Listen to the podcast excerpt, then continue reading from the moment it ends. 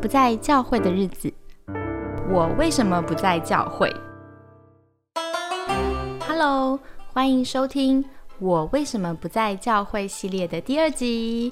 我们欢迎丸子。耶，大家好，我是丸子。嗯，我们要接着来聊上一次的话题哈，就是上次我们已经发现，其实很多社青是面对很多两难的状况，他又想爱教会，又想要继续维持一样的服饰品质，可是他的时间稀缺啦，他所面临到的身心压力挑战都变大了。嗯，可是此时可能教会不见得能理解，嗯，我们看待他们其实对他期望更大了，因为想说他已经不只是学生了。对，那我们继续再接着谈一谈社青还会呃碰到什么样的困境？嗯，好像我常常听到有人会讲一种，他会有种心境是觉得好像格格不入哎，嗯，你有听过吗？有啊有啊，比如说有时候会有一种哎。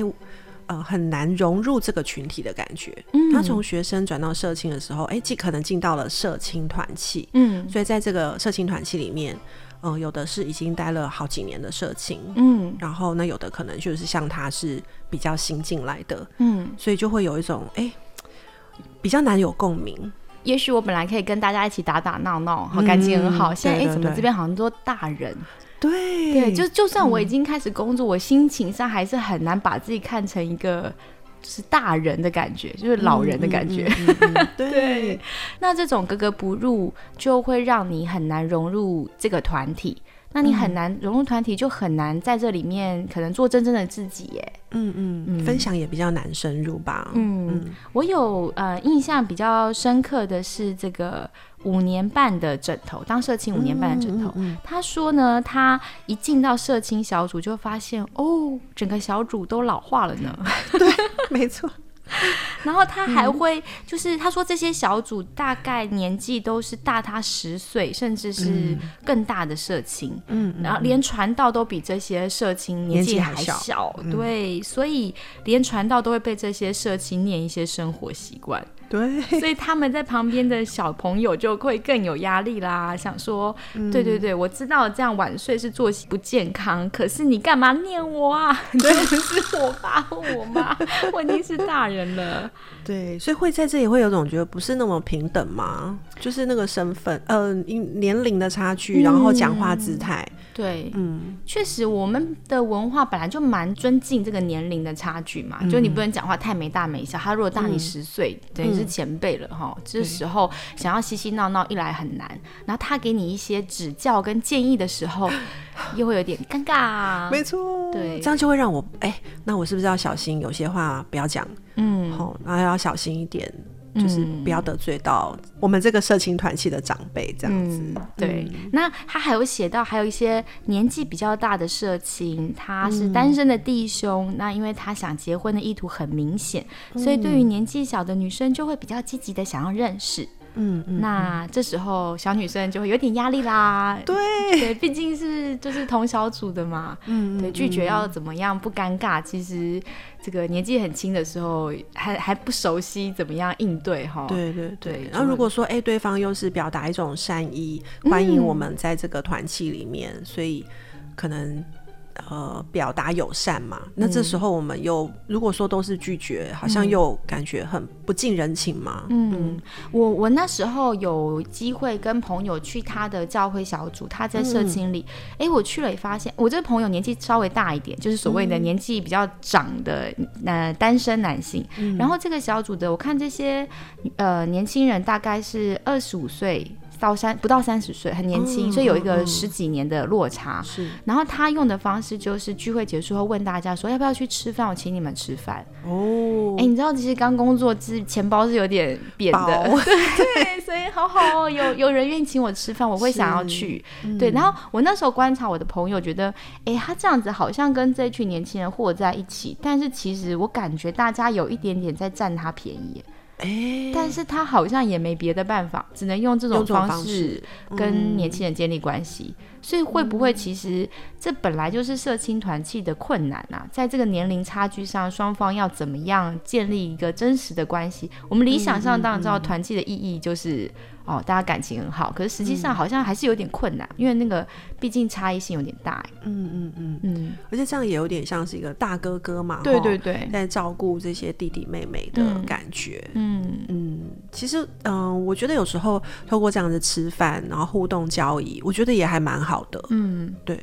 所以我觉得也许就是看怎么看吧，而且我觉得在那当中，如果那个关系的经营是友善的，然后也是健康，呃，健康的，对，就是哎，那其实也这也是一种方式啊。我觉得对比较年长的弟兄来说，我我也很难讲健不健康，因为我问他说，哎，你单身嘛？那你们教会这么多美眉都单身？他说对啊，所以我有想去认识他们。然后我觉得，哎，这不就是 这位网友投稿的压力吗？对，怎么？怎么刚好嗯有对到这样子？是是是，嗯嗯。好，那还有人写到说他是在在外地工作，所以必须找当地的教会。然后呢，可是他发现这个当地教会的社青全部都是内部成员。嗯，就是他们从小一起认识啊，一起长大，所以他根本无法融入其中。哎，嗯，哎，我觉得这好像不止社青，其实有的内聚性很强的国中团契啊、青少年团契啊，好或大学团契，也会让有一些新进来的朋友会觉得格格不入。对，因为他们都从小一起长大嘛，所以他们都很了解彼此，然后讲的什么笑话，对方一下就笑了。然后我们如果是后来才进来的成员，就会觉得啊，还还在。搞懂他们在讲什么，可他们已经轰然大笑了。我这时候感觉就很格格不入，就是我就是边缘人。对对，虽然不是真的边缘人，但会感觉像边缘人。对，还有就是大家可能会后约去吃宵夜，没有叫我，哎，他们好像都约好了。当然我可以硬跟啊，但是我有点尴尬。所以这边应该是说，呃，如果听众朋友，如果你现在是社青的弟兄姐妹，你可以多注意一下你们的社编哈。社青边缘人吗？对他其实也很想跟你们吃宵夜，只是不好意思，所以不要客气，记得叫记得叫上他。嗯，对对对。那呃，丸子自己有带过社青吗？或参加过社青团契吗？有有有，我也有参加过社青团契的。那个年轻时光过，年轻人们现在年轻 是那那个时候，其实哎，我觉得还蛮开心，有加入社青团契的，而且也觉得社青团契的弟兄姐妹也蛮照顾我的哦。所以你那时候是小妹妹喽。嘿，还是小妹妹的时候哦。对啊，不过我觉得就是也有一些比较同龄的，嗯，没有很多，但是有一些同龄啊，有一些就是比较他们之前就已经在社青团契的，算比较哥哥姐姐型。那你那时候适应问题吗？我觉得大部分没有适应问题，可是我觉得有一个地方让我觉得那个时候是蛮大的挣扎的，因为在我的印象中，社青团契应该是团契，对不对？对。哦，那我们对团契的想象跟认知是什么？就是，呃，至少在我，我会觉得应该是能够很轻松，嗯，然后能够分享呃彼此的想法。然后或者是生活中的喜怒哀乐，好像可以一起吃、一起玩，然后也可以一起认真的追求信仰的伙伴。对，那因为我觉得团契时间应该不是那种很严肃的，那我们是很认真的在上帝面前，但是同时因为是团契嘛，那我我的认知会觉得是应该还是属于比较放松的。嗯，可是那时候我有个比较不习惯，就是当时的呃负责我们这个社青团契的，应该算是。领导人，嗯，对，那他的对社青团系的设定比较是希望我们大家都很认真，哦，对，所以他有一些规范，哦，然后比如说，比如说我们在聚会的时候，桌子上面不可以有食物，不可以有饮料，嗯，就是真的要他希望大家拿出一个态度，就是我们认真来学习信仰，对对对，嗯，然后那他也很重视我们的童工的组织架构，哦，所以就是。在那样的氛围之下，我会觉得哦，我怎么觉得我好像进入了一个公司 的那种感觉？哎，这很像，这很像那个里面有人投稿说，他觉得自己好像上七天班，就是他一到五上班之外，六日也要来教会值班，不管是服饰或聚会，都很像上班哈。对对对。就有这种感觉。然后比较是觉得那种认知上的差别吧，觉得我。应该是可以放松的，可是我却要绷得有点紧。哎，我觉得这这也是我的一个疑惑，就是我那时候进入一个社青团契的时候，就是前几年有机会，我就观察说，大家真的比较期待是吃喝玩乐。所以，哎，祷告会跟查经班的聚会没有人来参加，比较少。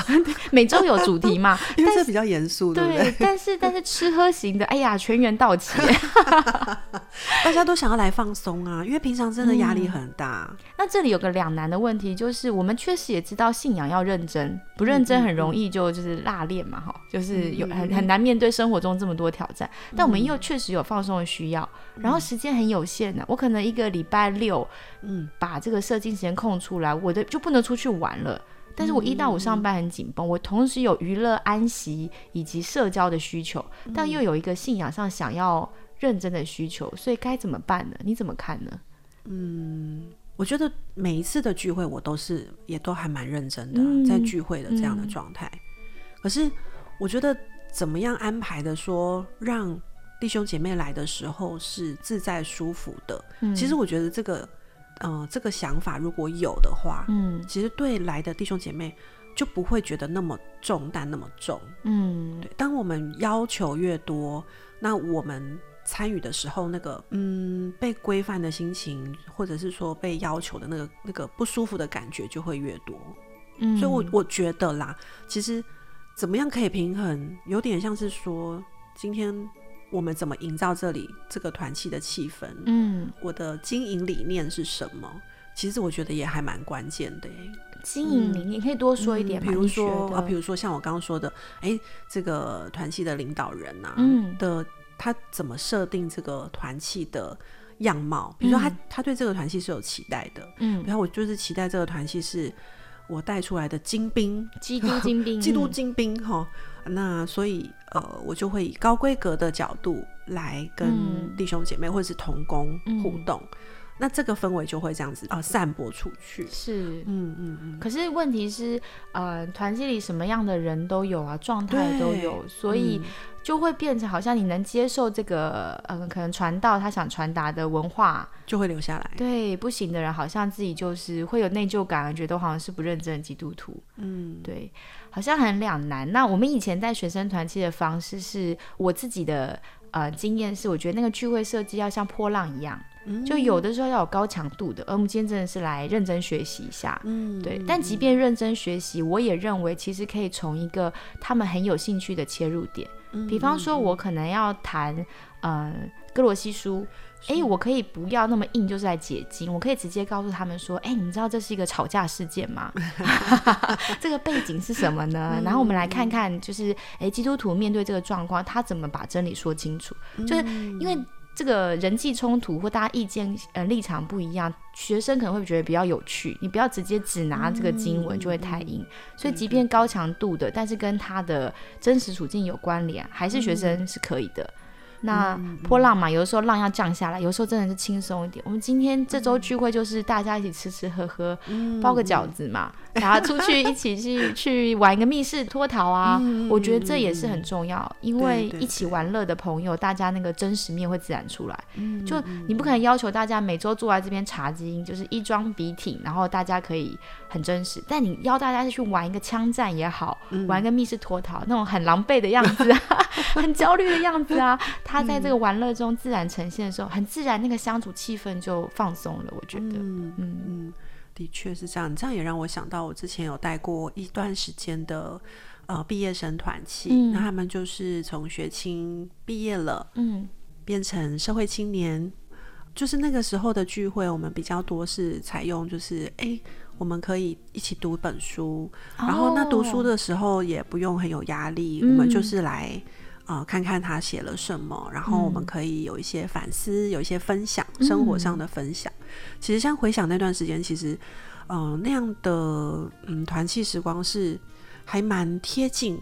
那种生活贴近呃我们自己的需求的那种感觉，对比方说有很好的属灵书籍，像呃工作成长学啊，啊我找一本跟大家可能社青都关心的话题，然后我们一起来讨论，好像这样也比较轻松一点，会比纯粹查经或是一些比较硬的内容，会让社青比较觉得来聚会是啊，不是像来上班一样，不是来尽诸般的义，来尽责任而已。嗯，对。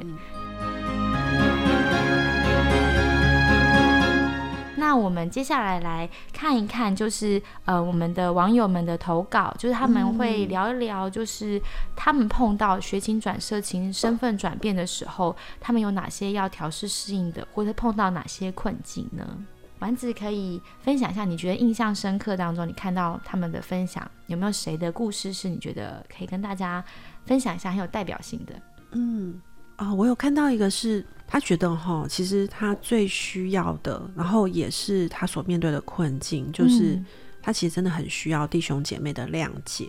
哦，嗯嗯，他说，哎，其实真正的谅解应该是，哦，知道，嗯，彼此的困难。然后知道他的不得不，嗯，对，而不是说，哎，当他有困难去教会的时候，然后就告诉他说，哎，难道你没有办法敲开吗？跟主管说啊，这样子，对，其实，嗯，我们每一个人的困难都是真实的，嗯，对。然后，我我我有时候在想说，当我们这样讲那样的一句话，说，哎，你你没有办法敲开吗？嗯，好，或者是。哎，没办法跟主管说嘛，好像有点像是你的那个困难，好像没有真的那么困难，就是好像大家觉得我的困难没有那么大，应该是我自己要想办法解决的。对对对，是。哎，那我这边看到的呢，就是他有提到，是他觉得他面对进入社会之后，他觉得社会中这种资本主义啊，可能追求成就啊，哦，对他来讲影响真的是越来越深。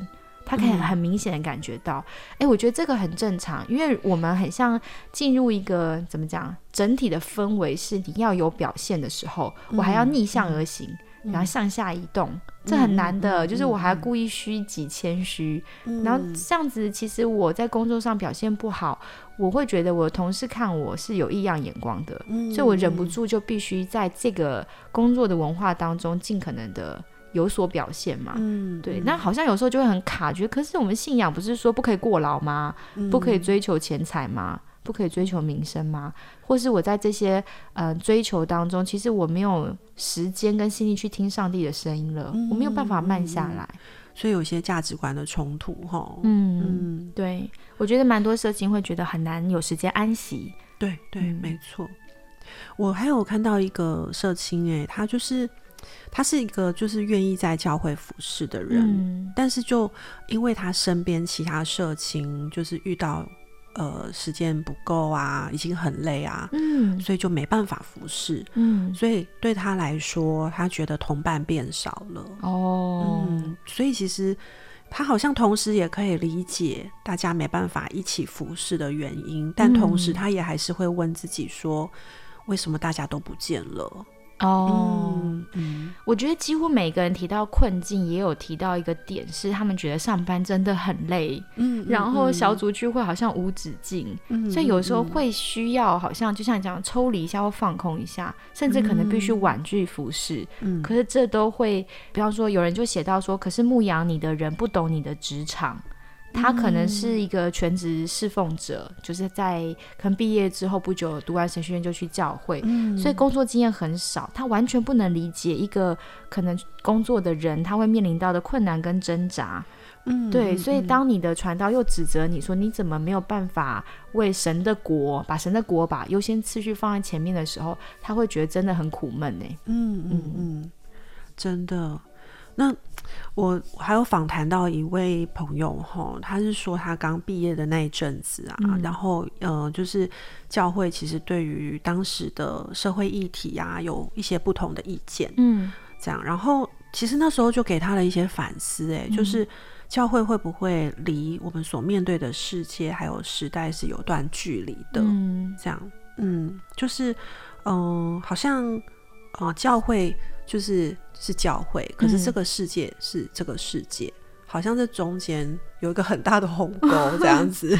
哎，我觉得其实我带学生团契的时候就已经有觉得，就是很容易学生会把信仰跟生活分成两条线。嗯，就是我听学生的教会生活，就他们聚会就是很就是查经嘛，但这个经文到底跟他有什么关系？对，其实很难搭桥。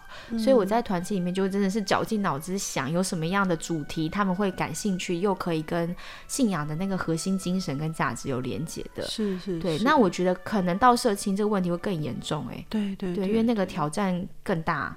那我还蛮喜欢一个概念，就是其实如果我们不是只好像限制在一个教会观，就是一个基督徒的生活不是以他的教会为中心，他是以神的国度为中心的话，教会观跟国度观的差距就会是我看教会，我看的是今天呃思琪没有人啦，下周主领需要有人。嗯，帮忙顶啊，好，你看了很多都是这种事务性的事情。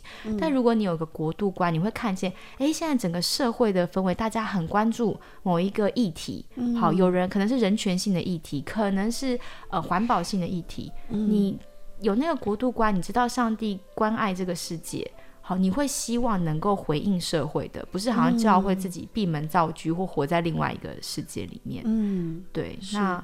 嗯，我觉得好像社青他们无可取代的战场是在家庭里面，在职场，甚至在他们的公民社会身份，在面对这个社会上面，他们有一些希望能够拿出自己的立场。嗯，对。可是教会如果不能这时候成为好像社青最好的可能信仰装备或支持，嗯，反而还是从他们身上吸取一些他们能为教会做的事情的话，对。对，这很像是一个人他在战场，就他的战场是在外面世界嘛，他站出去，他已经没有存粮了，然后他还一直必须把他仅有的东西给教会，嗯，那真的是很容易被外面的很多的挑战就吞吃掉了耶。嗯，没错。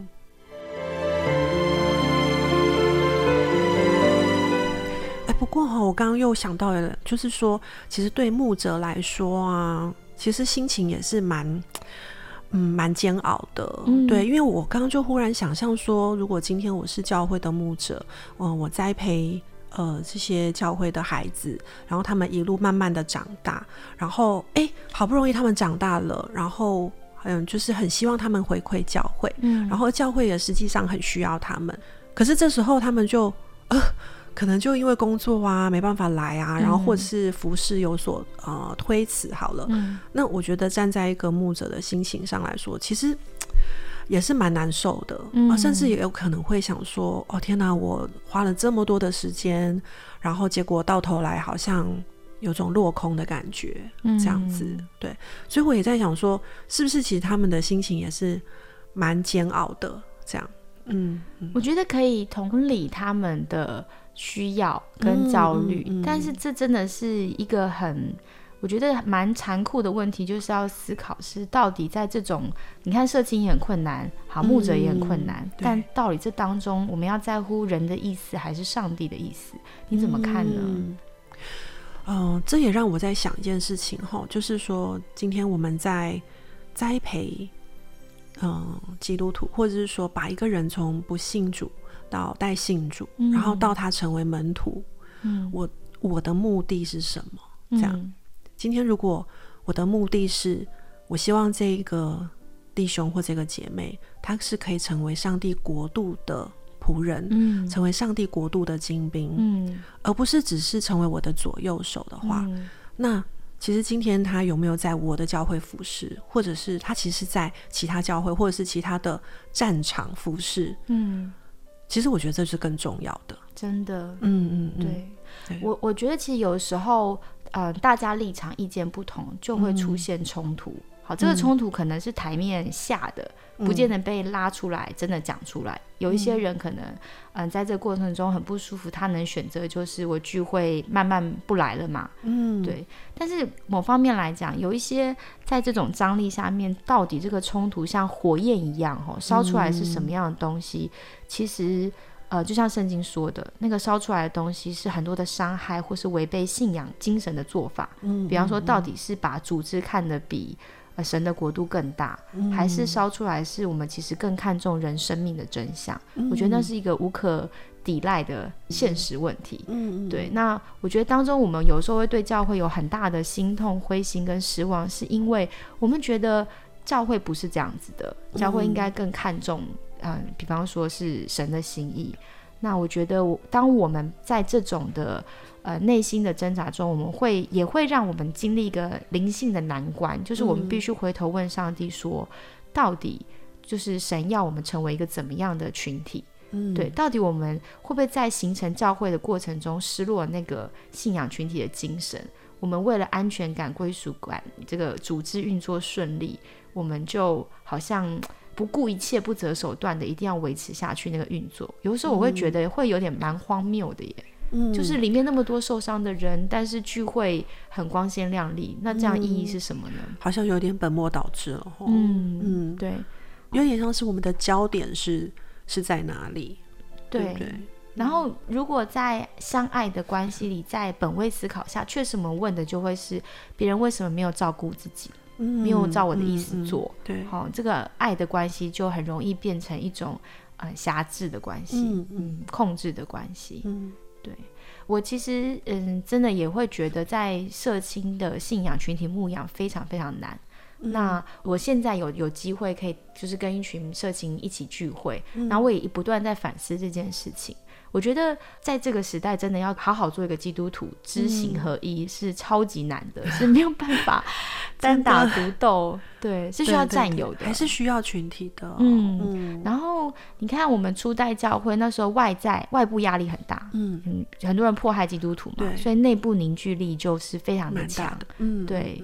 那我觉得某方面来讲，现在台湾的教会是蛮幸福，我们没有受到迫害。嗯，对，所以相对而言，我们的内部。凝聚力也没有那么强，嗯，对，可能不开心，大家就散了，或走了，或换教会，嗯，对。但我我觉得，其实从嗯保罗书信，你可以看到，当时保罗也在处理一个问题，就是其实初代教会他们也有很多小团体的问题，嗯，比方说他们一起聚会，有些人是比较有钱嘛，所以他可以提供他的家当做场地，嗯，然后比较有钱的人就一定是成为。比较同质性高的一群团体，那有些人是奴隶啊，或是寡妇啊，对，你会跟你身份相近的人在一起，可是当时他们就会让有钱的人先吃饭。然后那些比较没有钱的，你可能是接受教会供养的，你就晚一点再吃。那保罗就指正他们说，不可以这样子，都是弟兄姐妹。所以其实从初代教会，我们就在使徒的教导下面要学习，我们要反抗这种好像把人分出阶级的文化。好，我们要颠覆这种好像我们行之如常的一种习俗，嗯，对，所以我在想，其实我们在现在就是在我们的社青里面，我们一样也要挑战到，就是会不会我想要坚持的一些组织文化背离了信仰的精神，嗯，对我里面怎么样还是有爱，而不是想要控制对方，嗯嗯。嗯。刚讲到那个控制对方啊，就是有点像是，哎，我们。以爱之名，然后，但是我不小心，其实操控了，呃，弟兄姐妹的这种意图，然后这好像其实，嗯，也会让我们在团契里面聚会的时候，也是会不舒服。我看到好像也有是，也是一些弟兄姐妹会离开教会的原因。哦，嗯嗯，就是感觉到好像被胁迫哈。嗯，我们。下一集要来谈一谈哈，其实不能等闲视之这种不适应教会的问题，因为当他长久不适应，自然而然信仰冷淡之后，也许下一步就是离教了。所以下一集我们会透过一篇研究来探讨华人到底为什么离开信仰的原因，我们来一起更深入的讨论看看。嗯，谢谢大家今天的收听喽，那我们就先聊到这边，拜拜，拜拜。节目的最后，我想要点播 T D 秋秋你的阿中他所创作的一首歌曲，叫做《相对论》。虽然这是一首饶舌轻快的歌曲，但是歌词在描述一段母女的对话。女儿诉说自己在人际上的烦恼和委屈，可是呢，妈妈却听不懂。妈妈觉得自己的生活压力大多了，还斥责女儿。其实这里面都有两个人的无奈。然后阿忠的歌词呢，写着：我们常常不自觉做相同的事情，有时候是妈妈，有时候成为孩子，总希望别人能理解自己，但没有人能够真的感同身受别人的感受。不同的阶段承载的不同的责任，孩子也无法理解妈妈肩上有多么沉重。所以，我们都会强求，好像眼前的人要能理解自己。我想，这是很多时候我们离开教会的原因，因为我们有期待，所以我们很失望。在这个饶舌最后呢，他提到一个事情：有十只眼睛看见了，有一百种视野，有千言万语，好像同样一个世界可以包容着一亿种的心思，是这么错综复杂，是对是错。最后是谁又说得清？其实一件事情真的很难看清。那我们最后一起来欣赏基督徒饶舌歌手 T.D. 秋秋这首《相对论》。有西元，我最近听到一个故事，嗯，还蛮有感觉的。什么故事啊？说来听听看。嗯晚上约了录音，把新歌录完。抬头到了附近，我到全家用餐。啜泣声音从哪里响起？It's from a girl to her mommy。个头像十岁，妈坐在对面。说到学校的事，流下委屈的泪。妈妈对他说。不愿为他们哭得伤心，毕业后联络的寥寥无几。妈妈从前也没有所谓知己，不如都保持距离。人生苦短，别耗在这些东西。Look，女儿还是酷，她说妈妈都不能够理解她的苦。She wanna lose her friends and it's true。妈妈压抑女儿的态度，大声说我的压力比你大，家里背多少房贷要偿，把我病在床，随时可能会添加。突然所有事靠她一肩扛，一直算傻，女孩道歉，她擦泪。I never wanna try to hurt you so much.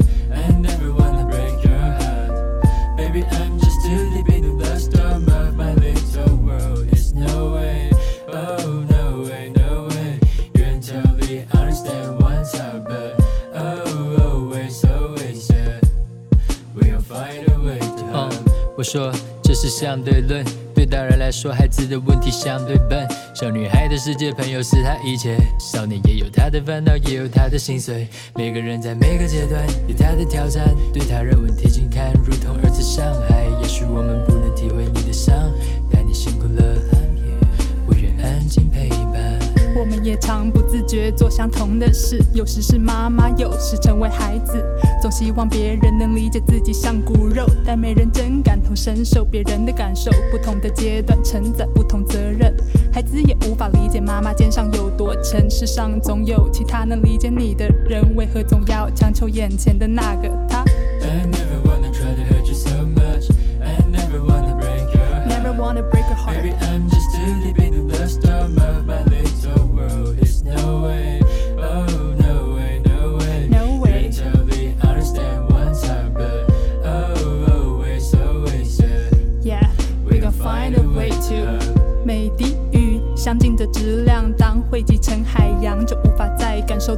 的重量雨水穿梭在颈上，流淌在颈上，感受藏在心房。剔透的水珠划过稚嫩的皮肤，新生的神经，清凉的刺骨，结实的冰晶。肩厚的外衣，成熟的膀臂，承受习以为常的麻木。敏感的心思，练尽澄澈的双眸，总想把喜怒哀乐全部看得更清。生活的重量化成干练双手，却总想把喜怒哀乐全部抹得更平。一个事件，十目所见，百种视野，千语万言，同个世界，包容着一种的心思，错综复杂，是对是错，最后又是谁说得清？